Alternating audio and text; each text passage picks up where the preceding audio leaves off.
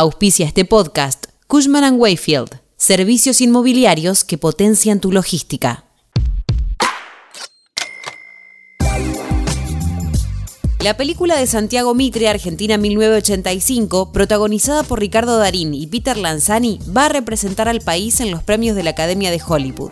Te cuento todos los detalles a continuación.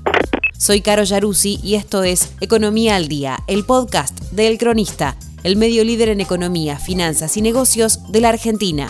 Seguinos en nuestro canal de Spotify y escuchanos todas las mañanas.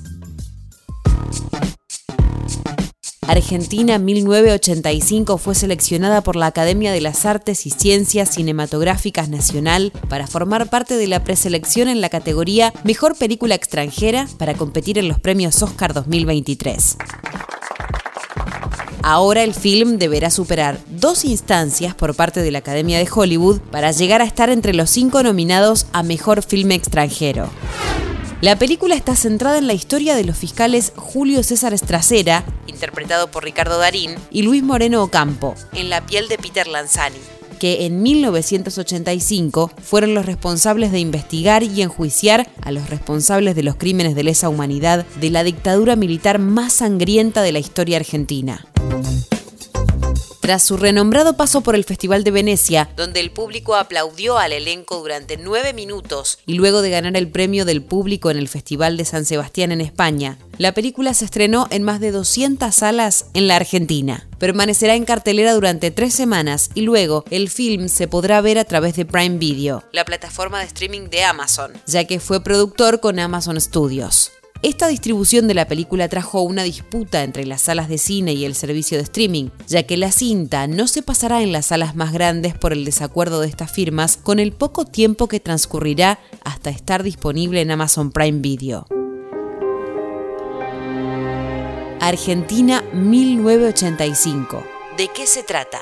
La película cuenta la historia del juicio a las juntas, dos años después de terminada la dictadura pero sobre todo el film se adentra en la mente del equipo judicial que protagonizó uno de los episodios más importantes tras la vuelta a la democracia en Argentina.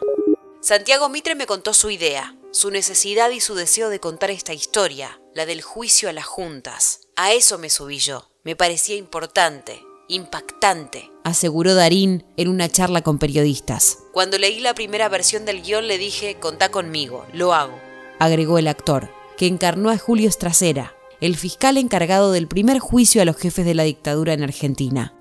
Para saber si Argentina 1985 finalmente estará en el Teatro Dolby de Los Ángeles el 12 de marzo, habrá que esperar hasta el 21 de diciembre, cuando se darán a conocer los cinco largometrajes extranjeros que estarán en la gala. La última película argentina en competir en los premios Oscar fue Relatos Salvajes de Damián Cifrón en 2014. Recordemos que en 2010 el secreto de sus ojos, de Juan José Campanella, y en 1986, La historia oficial de Luis Puenzo, fueron los dos largometrajes que ganaron la estatuilla.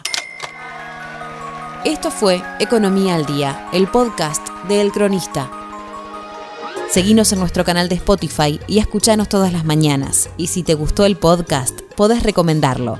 Entérate de lo mejor del Financial Times todos los domingos en nuestro nuevo podcast. Guión Tobias Holman. Coordinación periodística Sebastián de Toma. Producción SBP Consultora.